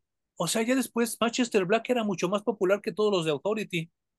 De hecho, intentaron traer a The Authority al universo DC varias veces, ¿no? Y como que no ha pegado, no ha funcionado, no cuaja. Sin embargo, toda esta historia con Manchester Black y luego con la hermana y Sí. los personajes que nos dieron después, a mí se- me encantaron, güey. Los personajes se me hacen una pinche genialidad. Que como bien dices, si pones esa historia al lado de Superman for All Seasons, es, es, es como mezclar eh, Dr. Seuss con, no Con sé. Lovecraft. Ándale, güey. Sí, qué bien lo dijiste, güey. Sí. Bravo, me cae, ¿no? Nada, olvídenlo. No tiene nada que ver. Eh, Ujú, mi segunda noticia con relación a esto, Hum, es que ya tenemos Jimmy Olsen y ujú. miren, subrayo Jimmy Olsen. No es Jenny Olsen como el idiota del Zack Snyder quiso poner. No es Jimmy Olsen negro, es Jimmy Olsen con cara de pendejo y pelirrojo y pecoso y no sabes qué contento estoy por eso.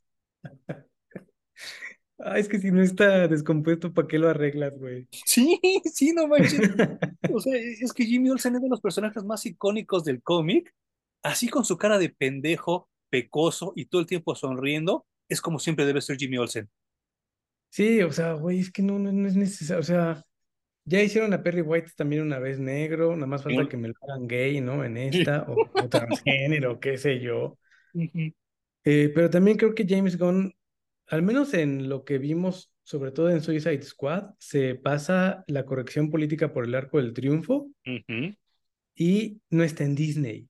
Exacto. En Disney de alguna manera estaba gobernado, ¿no? Es, Ujú, contrólate, güey, no hagas tus loqueras. Pero ujú. ya vimos que al menos en Warner le, le dan carta abierta y, güey, deschóngate. Sí, sí, sí, sí. Y creo que eso puede resultar muy bien.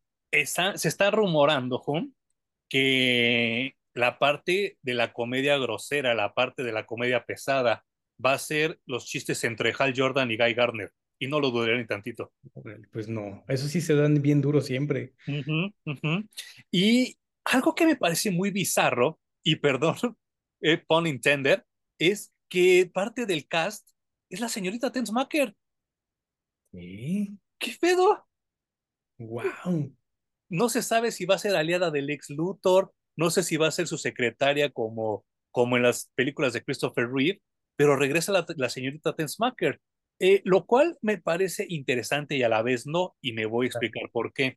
Me parece interesante porque en la película, no sé si recuerdo, si es, si es la primera, es la primera, eh, te dan a entender que la señorita Tensmacher es más inteligente de lo que quiere decir. Ujú. Ella está leyendo libros así como de, neo, de física nuclear y todo, y cuando llega Lex Luthor lo esconde y se pone, saca una revista, la Cosmopolitan, no, no me acuerdo cuál, infiriéndote que ella es más inteligente de lo que te dan a entender. Explotar eso me parecería muy bien para una película de Superman. Y si no, pues hará un cameo como lo hizo Lu Ferriño en su momento, ¿no? En la película de Hulk. Ah, También. no, no, no, no, no, pero es una nueva señorita Tensmacher, ¿eh? O sea, no es la actriz Ah, original. pensé que habían traído a la actriz y te iba, hasta te iba a decir porque es la única que está viva, güey. No, no, no. El personaje es el que regresa, güey. O sea, Ah, lo, lo cual a mí me parece súper bizarro, pero pues también debe ser capricho de James Gunn. Y ahorita ya nada más por la premura, no, no sé el nombre de la actriz, pero es una actriz guapísima, ¿eh? Como era la otra señorita Tensmacher. Sí, cómo no. Uf, hay una escena en, en la película de Superman donde se meten al agua Oh, y sí, la chava esta trae un vestido y entonces se le queda todo entallado y es como. ¿qué? Sí, sí, sí, sí, La sí. adolescencia, algo, algo me regresa, sí. Y, y sabes qué, otra parte que yo, yo oí hace poco en un podcast, que muchos tienen miedo de que James Gunn, con tanta comedia, convierta Superman Legacy en Superman 3. Y yo, yo, yo, yo, yo, perdónenme, puristas de Christopher Reeve, No mames. Superman 3 no se me hace mala. Yo no sé Y por qué. Eh, muchos se quejan de la comedia con, con este, ¿cómo se llama? Pryor, Eh, Richard Pryor, ajá. Richard Pryor, gracias. Y creo que esa la- se puede pasar por alto incluso. Si a mí me preguntas de qué se trató y las escenas que yo más recuerdo, son Ujú, las que estoy seguro que tú estás tomando en cuenta para decir no me parece tan mala. ujú, Y a mí tampoco me parece tan mala, güey. O sea, no es que se haya tratado la película de Chistín Chistín, se acabó. Eh, me parece que tra- trata eh, temas bastante serios, al menos en el personaje de Superman. Sí. Y esa es la parte que yo disfruto de la película. El, el inicio, Hum, que son los primeros ocho minutos, cuando están los créditos iniciales, Ajá. vemos a Clark Kent actuar como Clark Kent y hace cosas de Superman, pero bajo el disfraz de Clark Kent para no revelar su identidad. Y me parece genial. Toda esa secuencia inicial, no mames, me encanta. Y hay gente que la detesta. Creo que ahí ya también estaba metiendo mano al personaje muy cabrón Christopher Reeve, ¿no? Que él también abogaba porque Clark Kent no fuera súper estúpido, Exacto. ¿no? Que sí, de vez, de vez en cuando tenía que ser torpe como para despistar, pero no tenía que caer en el es tonto. Y, y, y más que estúpido y más que tonto, ahora la juventud usa el término de naif. Y entonces yo creo que más bien yo lo pondría como naif en vez de tonto. Y creo que era lo que quería Christopher Reeve también. Claro, sí, sí, a mí tampoco me parece mala Superman 3. Eh, ya dijeron que se estrena en el 2025, ¿no? La de Superman. 2025, sí. Muy, muy Así lejos. que siéntate, voy a esperar porque Sí, no, muy lejos. Y se va a enfriar mucho, mucho el género de superhéroes, ¿eh? Va a a estar lo muy mejor le sienta bien, ¿no? Le estás dando tiempo para que se calmen los ánimos y luego vengas tú con tu joya de película. Cruzo los dedos porque así sea, güey, pero si no, también se veía venir. Sí, no, no, no, no, no manches. Eh, segunda, segunda noticia que te tengo que solo nos importa a ti y a mí, eh, y que también tiene relación con Superman, y que también tiene relación con el perro de Batman. Yo no sé qué chingados, ¿a quién se le está ocurriendo tanta pendejada? Ya nos dieron al hijo de Superman, ya nos dieron al hijo de Batman, ya nos dieron a la hija de la Mujer Maravilla. Ah, ¿por qué no? Ya le van a poner hija a Black Canary también. ¿Qué opinas tú de eso? Ay, no sé, güey, ¿por qué? No, no, no, no, es que... O sea, ¿es como la, nue- la nueva piedra filosofal o, Es de... ordeñar la pinche vaca hasta que se quede nada más Ah, sacando polvo. ¿no? O sea, es como cuando todos tenían mascota, ¿no? O sea, primero fue todos tienen sidekick, luego todos tienen mascota, luego todos tienen novia, luego todos tienen hijo, luego, luego ¿qué? Todos viven en el asilo y luego todos se mueren, ¿no? Sí, claro, el panteón de todos. Sí. Qué manera tan estúpida de envejecer a los personajes. qué triste. Ah, por cierto, Jay Garrick ya también ya tiene su hija. Pero Jay Garrick estaba padrísimo porque algo que forjaba su manera de ser y de pensar era que nunca pudo tener hijos con, Y, con Joan. Y por eso consentía tanto a Wally y a Impulse. Claro, o sea, era el tío este cool que amaba a todos. Sí, sí, sí, sí. Ah, qué fuerte, güey. O sí. sea, primero Alan Scott es gay, ahora Jay Garrick tiene hijos, no sé, ujú. ¿qué Sí. sigue? Están echando a perder bien cabrón todo. Espero que esta época pase muy pronto, se vaya rápido, porque no, no estoy soportando, di- dirán los chavos ahora. Te tengo una recomendación. No me pagan, y perdón, yo sé que mi hermano odia que diga esto, pero no me pagan un peso por, por lo que voy a decir.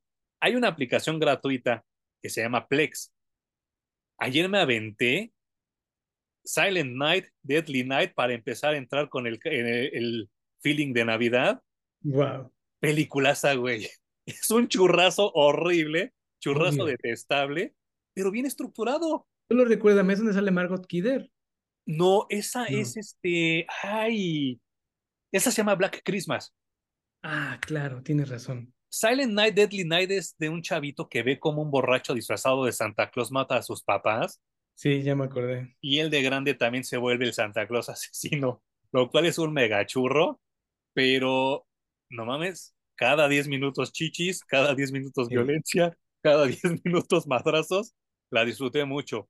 Y ahorita intenta hacer, intenta hacer un thriller psicológico y se queda como en el camino, ¿no? Está así súper churrero, güey. Estamos hablando ya del 85-86, donde el cine de horror estaba explotando por todos lados y lo mismo salían cosas buenísimas como Pesadilla en la calle del infierno que estos churrazos, que se han vuelto de culto, ¿eh?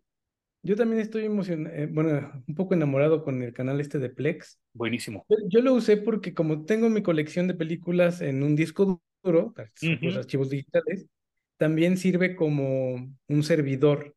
Entonces Ah, co- conecto mi, le voy a llamar NAS porque así se llama, al, al Plex, a la aplicación en la televisión y de ahí le pasa contenido. Entonces tengo ahí mi colección de películas, ¿no? con razón ayer me marcó a mí eso, yo no supe entender qué era, pero tú que eres más, más ducho, más docto en la tecnología, ya me lo explicaste. Yo dije, ¿qué vergas me está diciendo? Me están espiando. No, ya tengo ahí mi colección metida. Lo único que no me late, estaba intentando ver una que se llama Barbarian Queen Mm, o, o- algo así, sí. ¿no? Que es como todas estas películas de Conan y de, personajes como Red Sonja y que dije, ah, pues está interesante, incluso el, la ilustración del póster me Sí, parece una cosa preciosa y también, güey, o sea, son chichis por todos lados y peleas me parece que bastante bien coreografiadas e incluso los vestuarios, todo está súper chingón, me parece que está bien. El pedo son los comerciales y la cantidad de comerciales que meten. Que con todo y todo, Jun, son mucho menos comerciales que los de YouTube, ¿eh? Ah, sí, sí, sí, totalmente de acuerdo. Pero sí, sí, sí, si estás acostumbrado a aventártelas de corrido, sí te va a pesar.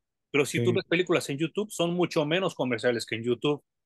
Sí, Y y pero tienen muy buena selección hablando de esto de las películas, ¿eh? no, y en 4K, güey, esta de, de pinche Silent. Night, Dead- Deadly Night. Bueno, hay una escena donde hasta mi hermana se rió porque está el protagonista aventándose un palomazo con una chava. Güey, el cabrón este tiene pelos en la cola, güey, y se le ven. Y entonces estamos hablando de que el transfer sí fue del negativo original y se ve súper chido. O sea, no, no puedo asegurar que sea 4K, pero calidad Blu-ray sí es. Bueno, eh, acuérdense que hubo un tiempo en el que no todo el mundo se depilaba, güey, entonces los vellos en los seres humanos son completamente naturales, ¿no? Claro, claro. Pero sí nos, nos, nos malacostumbraron a que los hombres tienen que rasurarse el trasero y todos lados, ¿no? Para que puedan salir en pantalla. y, y blanquearse el asterisco y todo. Exacto, sí. Esa es mi recomendación de la, de la semana. ¿Tú tienes alguna? Wow. ¿Recomendación de la semana? Ujú. Ay, creo que no, no puedo recomendar Loki porque eso me llevaría a tu antirecomendación en automático, ¿verdad? Ah, no, mi recomendación de la semana, Hum. Pues yo he seguido viendo Arrow. Ya voy en la tercera temporada, que me parece igual de lamentable que la segunda, ¿no? En lo que, lo que llevo. Pero eso me llevó a brincarme al Daredevil de Netflix, que todos le chupan el chile, todos, no mames, que qué buena serie. Güey, no aguanté dos capítulos, la tercera temporada. La quité. Dije, no ¿Cómo puedo creer, pinche basura, mal actuada. De nuevo Daredevil regresa con su pinche traje negro, ese horrible como de vendas, diseñado Ajá, por. Frank Miller. Las actuaciones pésimas, el ritmo pésimo. Al fin, estaba yo a la mitad del segundo episodio, la quité, güey. Dije, No no, aguanto, no aguanto este pedo, güey.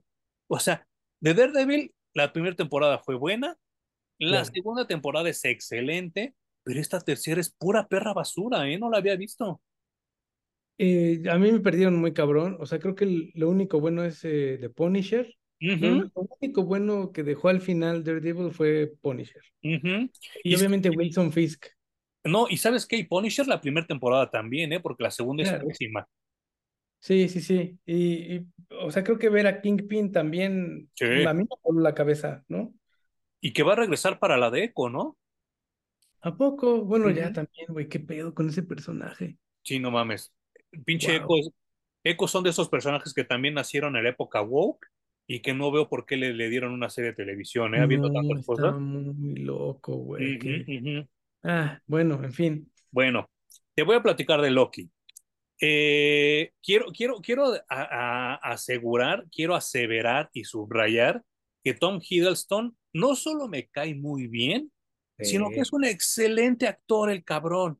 Lo que le den, lo actúa bien, lo actúa con el peso específico, con la seriedad que requiere, así sea algo como un dios, que las pendejadas de Taika Waititi, y de verdad ese güey lo que le den, lo actúa como si estuviera actuando Shakespeare, el cabrón. Es sí, no. excelente, excelente. La entonación de voz, la, la corporalidad, todo, todo, todo lo maneja al 100%. Se nota que el güey era actor de teatro, porque él lo ha dicho muchas veces.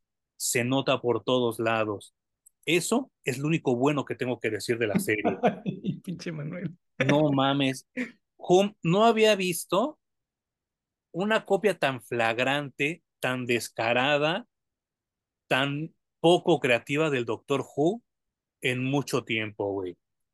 Tengo una película llamada King Kong Escapes, donde sale un mecha King Kong y el que lo inventa se llama Doctor Who. Eso creo que es menos descarado que lo que acabo de ver, güey.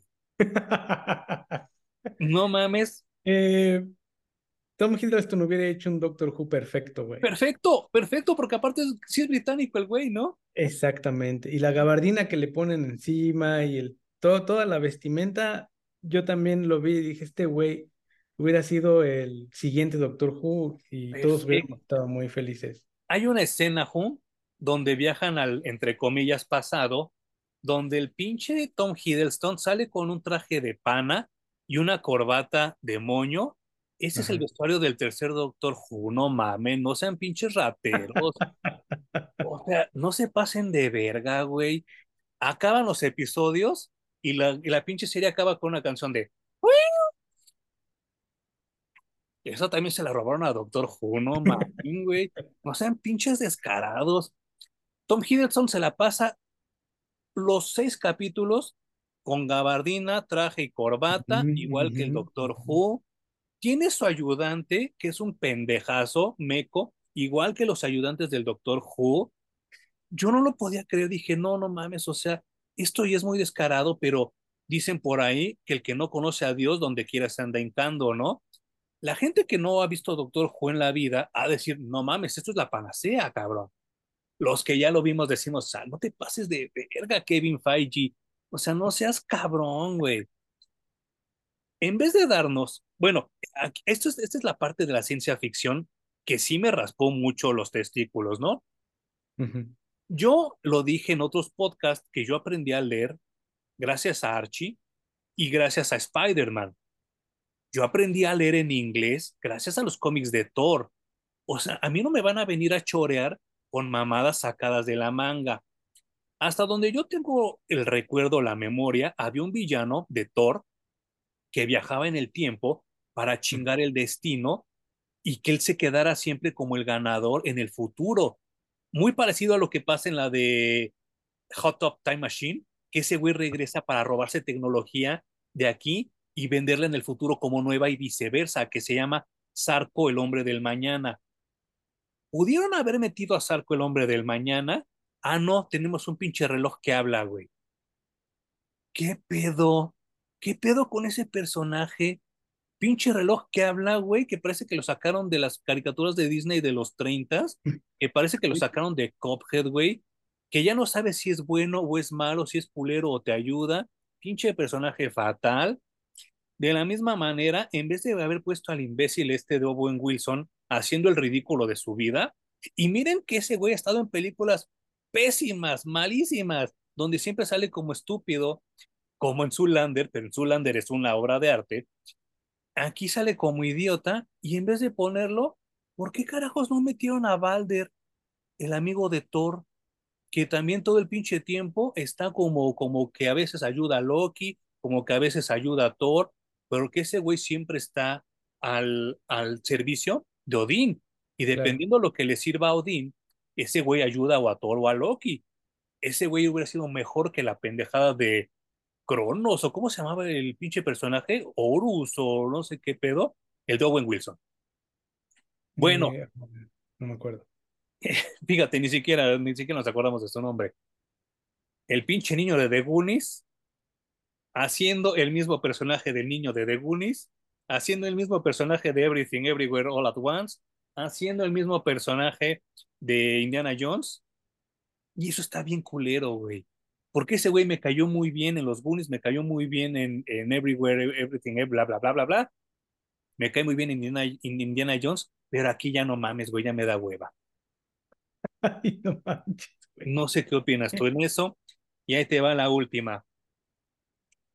Marvel, si me estás escuchando, aparte de que te pido trabajo como portadista, de verdad, de verdad, estamos muy a tiempo, muy a tiempo de correr a Jonathan Mayors. Porque no solo le pegó a su esposa, a pesar de que ese güey mide como dos pinches metros y está mamadísimo y le rompió la madre a su esposa, si no es un pésimo actor, güey. De verdad, ¿qué pedo con las escenas donde sale como loco, güey? Güey, ¿qué pedo? ¿De verdad, Jonathan Mayors? ¿Esa es tu actuación, güey? ¿Para ti ese es un güey peligroso? No seas cabrón, Jonathan Mayors. Marvel, por favor, córranlo. No solo porque es negro y madre a su esposa, sino porque es un pésimo actor, güey. Yo en ningún momento sentí ese Kang amenazante que es capaz de borrar no solo la humanidad, sino la línea del tiempo. Nunca lo sentí, nunca lo vi. Sale haciéndose el payasito los seis capítulos y ya cuando la cosa se pone seria, ah, no, resulta que el mero malo era el relojito, ¿no? Ah, de verdad, yo no sé qué sentir. El final, tienes toda la razón, Hum, es muy, muy bueno y regresa no solo a la mitología de nórdica, de Asgard, sino también le hace homenaje a Stan Lee, porque Loki se queda prisionero en un árbol que también dicho sea de paso, jamás mencionan el nombre y el árbol se llama el Yggdrasil que es el árbol de la vida para los vikingos, pero como a Marvel le vale verga, no siquiera te menciona el nombre, ¿no? El Yggdrasil son dos árboles diferentes. El Yggdrasil es el árbol de la vida, que sí sale en la mitología noruega y en los cómics de Thor, y hay otro árbol donde Odín castiga a Loki para quedarse ahí hasta que alguien derrame una lágrima por él. Son dos historias diferentes, aquí por sus huevos las juntaron, pero creo que sí es un buen final y te da la puerta abierta a si un día Tom Hiddleston quiere regresar o no. Claro. Ese final me pareció muy bueno, pero todo lo que describí no se pasen de verga. Bueno, yo voy a hablar como alguien que no es fan de Doctor Who, ¿no? Porque no ha visto Doctor Who. Ajá, ajá. Eh, a mí me parece una historia de esas en las que ya no sabes qué hacer con el personaje de Loki. Lo estoy extrapolando a los cómics, ¿no? Ya no lo quieres en Asgard, ya no lo quieres como enemigo de Thor porque ya lo escribiste y lo viste demasiadas veces. Y entonces escriben este tipo de historias en donde sacas completamente de contexto al personaje y lo metes en otro, ¿no? Eh, creo que desde allí es bastante valioso porque no es el Loki que vimos que peleó contra los Avengers. Es, es, el, es otro personaje completamente, güey. Y eso me pareció muy, muy valioso. En cuanto a lo de las líneas del tiempo y los viajes en el tiempo, he visto cosas mucho más sofisticadas que esto. También estoy viendo una serie de Marvel, no, no, no quería ver algo eh, que me explicara la física cuántica, ni de cuántas realidades paralelas existen, ni la teoría de cuerdas, ¿no? O sea, no, no le buscaba por allí el asunto. Y que sí está mencionada, ¿eh? La pinche teoría de cuerdas sí te la embarran en la jeta de manera como muy así, muy este, muy banal. Ah, exacto, pero todo es muy por encimita. Hasta, hasta los viajes en el tiempo y cómo afectan las cosas, es un poco como cuando vimos Avengers Endgame, es como, güey, me estás diciendo que los viajes en el tiempo no son como volver al futuro, pero lo haces exactamente como volver al futuro. Exacto. Eh, Tom Hiddleston es una joya de actor, es muy cabrón. fabuloso, güey, lo disfruto muchísimo. Eh, y creo que para mí lo más valioso al final de la serie son dos cosas. Una, que me regresa a Loki como un dios y se asume como tal. No dice, no, pues yo nada más vengo de otra galaxia, carnal. A mí que me viene a tocar ese tema, ¿no? Y la otra que rescato y que es un momento que para mí fue muy importante en la serie, es este Kang cínico de ya viví todas las historias, ya Ujú. viví todos los tiempos. ¿Cómo vienes tú a pensar que no estás manipulado por mí después de no sé cuántas veces hemos tenido esta conversación, Ok, ¿no? ok. Ese me parece un momento incluso eh, que yo me he cuestionado de qué pasaría si yo viviera para siempre y todas las opciones que yo quisiera pudiera explorarlas, ¿no? Ujú. Llegaría un punto en el que ya nada te sabe, en el que ya sabes hacia dónde va todo, eh, de dónde salió, etcétera, etcétera. Y creo que ese Kang fue el que más me gustó de toda la serie, Es como lo que hace, perdóname, es como lo que hace Vandal Savage en DC, ¿no? Exacto, ya. ¿Qué más hay para mí? No tengo idea, güey, me vale. Y que también queda muy ambiguo si Loki realmente va un paso más allá o en realidad está siendo parte de la misma historia otra vez. Sí, claro.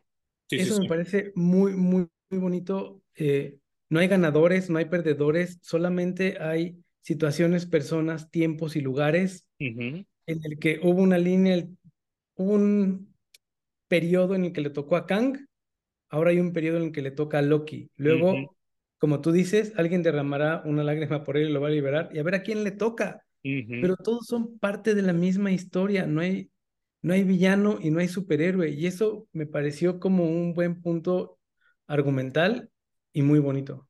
Sí, fíjate, ya acabo de consultar ahorita, gracias a IMDb, se llama Mobius, el personaje de Owen Wilson, que también obviamente está relacionado con, con la teoría de cuerdas, con toda esta onda de, de la red de Mobius, y se me hace bastante ridículo que El le personaje este de Ouroboros también, ¿no? Ouroboros, sí, también que hasta es un especial del Strider, ¿te acuerdas? Que es como esta, esta onda eterna. Y este, vaya, eh, a mí me queda de ver Home, me queda de ver mucho como fan de Marvel, me queda de ver mucho más como fan de Thor. Esos güeyes llevan 13 años prometiéndonos a Beta Ray Bill. Nunca Mm, llegó Beta Ray Bill, güey. Decían que iba a salir aquí y no salió, lo cual me parece un pinche robo en despoblado. Y hay otro personaje que se llama Sylvie, que yo no sé a qué chingados fue, pero no Ahorita, sirve de nada. Ese personaje, yo me acuerdo, Home, que así como está en Cantres, que se la pasa queriendo chingar a la madre con Thor, que por cierto me la siguen debiendo también. Sí. Su hermana se llamaba Lorelai y también todo el tiempo se la pasaba con Loki. Era una pelirroja. Yo hubiera preferido ver eso que a la pinche Sylvie trabajando en McDonald's, güey. Sí, fíjate que al final creo que se, se olvidaron de que ella era una variante y que también era Loki. Eh, también creo que no, no, no supieron explotarla bien en la segunda temporada. Pero al final se me hace un producto bastante bueno que no, no Eh, veo en las otras series. O sea, si tú me dices, ¿qué quieres ver? Eh, ¿Kamala Khan o Loki? Voy a ver Loki, güey. claro, es lo más rescatable, es lo menos peor que lo, nos han dado. Jum, ya no quiero que te canses más, no quiero que cansara a nuestro auditorio. ¿Algo más que quieras decir sobre todo lo que acabamos de comentar hoy? Puta, güey, está cabrón. Solamente quiero cerrar con una anti-recomendación que se llama The White Lotus, que está en HBO. No me digan. Eh, la vi por dos, dos razones. Porque está Ujú. Sydney Sweeney Mm, y porque le ganó todos los premios a Better Call Saul en su momento. ¿Cómo crees? Entonces me dio mucha curiosidad y fui a verla y no sé, no me explico cómo le ganó a Better Call Saul. Eh, es una novela crítica de la opulencia actual, No. pero mal hecha, güey, y pasadita por agua y mal escrita. Eh, no, no sé, si ya la vieron, explíquenme por qué les parece tan buena. Y Ajá. si no la han visto, la neta, hay muchas mejores cosas que ver, sobre todo en HBO. Sí, y que, y que, y que se está rumorando que HBO para el 2024 va a incluir mucho nuevo contenido, ¿eh? Porque se van a, a, a fusionar con muchas otras plataformas. Yo lo dudo, yo la verdad creo que HBO Max son de las plataformas que pronto va a morir, pero pues a ver qué sorpresa nos trae, ¿eh? No, no me mates HBO porque, o sea, entre HBO y Apple Plus Ujú. eh, ha sido mi contenido favorito de No todo el año, güey. Fíjate, estoy, estoy checando aquí en IMDb a la serie que tú estás mencionando de White Lotus, le dan siete punto nueve de 10, ¿eh? Misma puntuación que estoy viendo que le dieron a Loki. Así que, podrías checar Better Call Saul, así nada más de pura, eh, de pura cake, sí. pues Y, es es que por eso la vi, güey, porque si le ganó, tiene que estar buena. Y resulta que no, no me atrajo nada, nada, nada, nada. La terminé completa. Better Call Saul tiene 9.0, o sea, un decimal menos. bueno, en IMDB, si tú te metes a buscar las películas de Batman de Christopher Nolan, tienen 10 cerrado, ¿eh? Verga, güey. Nada más para que vean. Nada más para que vean quién maneja nuestro entretenimiento. No se puede comparar con el padrino, me parece. No, no, está más alta que el padrino. El padrino creo que tiene. Ah, no, bueno, tienen, gente tienen pedos, güey. O sea, maten ya esa parte del internet. Sí, sí, yo también opino lo mismo. Jum, muchas gracias. Gracias a ti, Manuel, a los que nos escuchan. Le fue muy bien al episodio de la Capitana Marvel, así que aplausos para ustedes, güey. Gracias, gracias. Muchas gracias por apoyarnos, muchas gracias. Eh, híjole, no quiero, no quiero que me gane el tiempo, porque si no sería otro pinche, otro pinche bloque. Gracias porque también en YouTube ya somos 4000 home y te doy gracias a ti ah. porque tú también eres parte del equipo de Parallax Reviews. Somos ya 4000 personas ahí y muchas gracias a la gente que nos sigue, que nos sigue también aquí en Spotify, que nos sigue en Apple Music, que nos sigue en Google Podcast. Toda esa gente, de verdad, muchas gracias por escucharnos, nuestras este, reseñas, rabietas, este, éxtasis y todo lo que ustedes oyen aquí. Y aprovechando que es la semana del Día de Gracias en Estados Unidos, aclaro en Estados Unidos porque aquí no lo tenemos en México, eh, yo aprovecho un año más para darte las gracias a ti, Hum, por ser mi amigo, por ser mi colaborador, por ser mi, mi cómplice en el podcast, porque a fin de cuentas la idea del podcast fue tuya y, y pues de verdad gracias por tu amistad y por tantos años. Ay, gracias a ti, Emanuel, y porque Esfuerzo tuyo, güey, los cuatro mil seguidores, no mames, qué cosa tan increíble. Muchas gracias, muchas gracias que anda por ahí. Y pues nos vemos la siguiente semana ya empezando la Navidad en Parallax Reviews. Gracias, Juan. Gracias.